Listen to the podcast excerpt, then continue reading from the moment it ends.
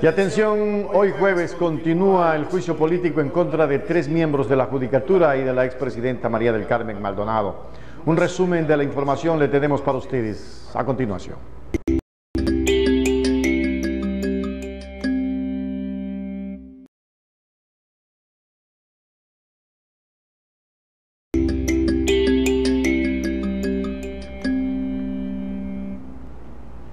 El Pleno de la Asamblea Nacional inició el juicio político en contra de Fausto Murillo, Maribel Barreno y Juan José Morillo, vocales del Consejo de la Judicatura y de la expresidenta del organismo, María del Carmen Maldonado, por incumplimiento de funciones establecidas en la Constitución y la ley. En la sesión del día miércoles se expusieron las pruebas de cargo por parte de los asambleístas interpelantes Viviana Veloz y Luis Almeida y se descargó el presidente de la Asamblea Nacional, Virgilio Saquicela, hizo la convocatoria para este día eh, y se espera que se siga desarrollando en forma normal eh, la destitución eh, del juicio político en contra de estos miembros y de la expresidenta del Consejo de la Judicatura. La asambleísta Viviana Veloz inició su intervención señalando que el juicio político tiene como objetivo que la justicia recupere su autonomía e independencia. En sus argumentos precisó que el Consejo de la Judicatura incumplió las funciones al no llamar a concurso de méritos y oposición para cubrir el déficit de 400 jueces y fiscales. Mencionó que a través de 100 pruebas documentales y testimoniales demostró que la evaluación de jueces y conjueces estuvo llena de falencias, ilegalidades e irregularidades así como en la selección de fiscales provinciales. Afirmó que hubo violación a la seguridad jurídica en el proceso de evaluación de 16 de los 21 jueces de la Corte Nacional de Justicia. La norma dice que se debe evaluar por tercios cada tres años, pero no se lo hizo a casi en su totalidad. Es decir, no se respetó el debido proceso ni se lo hizo en el momento oportuno. Viviana Veloz enfatizó que no existe la figura de conjueces temporales a la que acudieron los actuales vocales del Consejo de la Judicatura para llenar las vacantes que se produjeron con la ilegal separación de los jueces que no superaron la fase de evaluación. Se incumplió el artículo 200 del Código Orgánico de la Función Judicial al no tomar en cuenta el banco de elegibles, subrayó. Aseveró que al dejar en manos de una comisión o un comité de apoyo a la evaluación se contravinieron expresas normas legales que prohíben la delegación de las funciones del Consejo.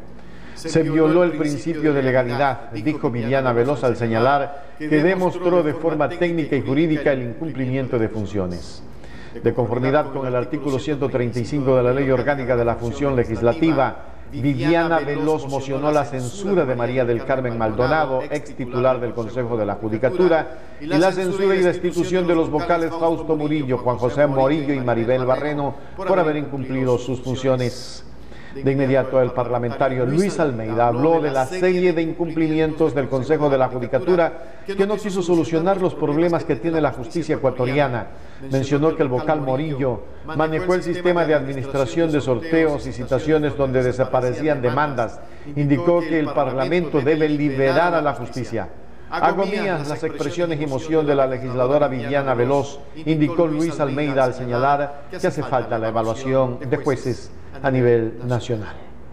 Luego le tocó a Fausto Murillo, actual presidente del Consejo de la Judicatura, quien recordó que el juicio político tiene reglas mínimas y su deber es defender la gestión llevada adelante.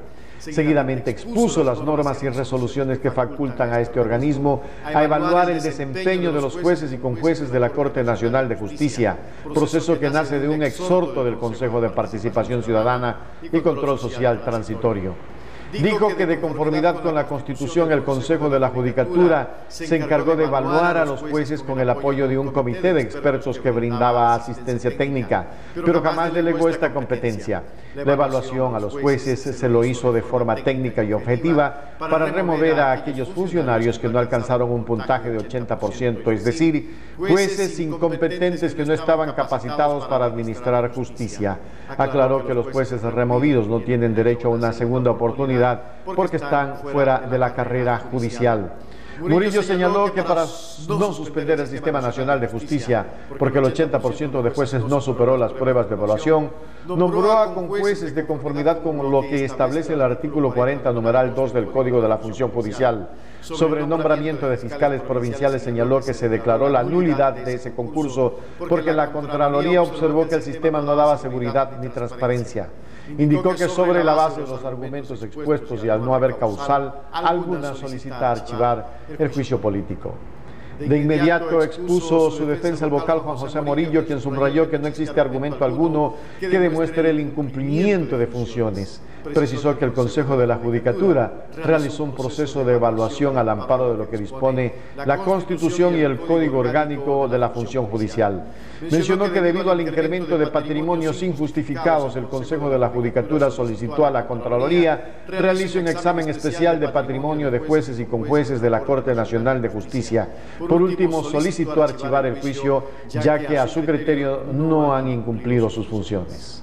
Después, Maribel Barreno se refirió a las siete acusaciones de los interpelantes.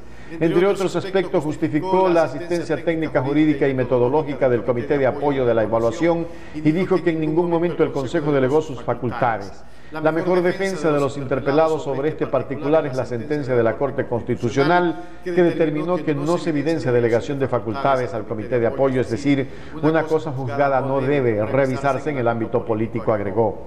Aseguró que la nominación de conjueces temporales se hizo para llenar las vacantes dejadas por los jueces y conjueces que no superaron la evaluación y en razón de que estaba agotado el banco de elegibles por efecto de la resolución emitida por Gustavo Yalc en 2018, al finalizar su intervención solicitó archivar el juicio político.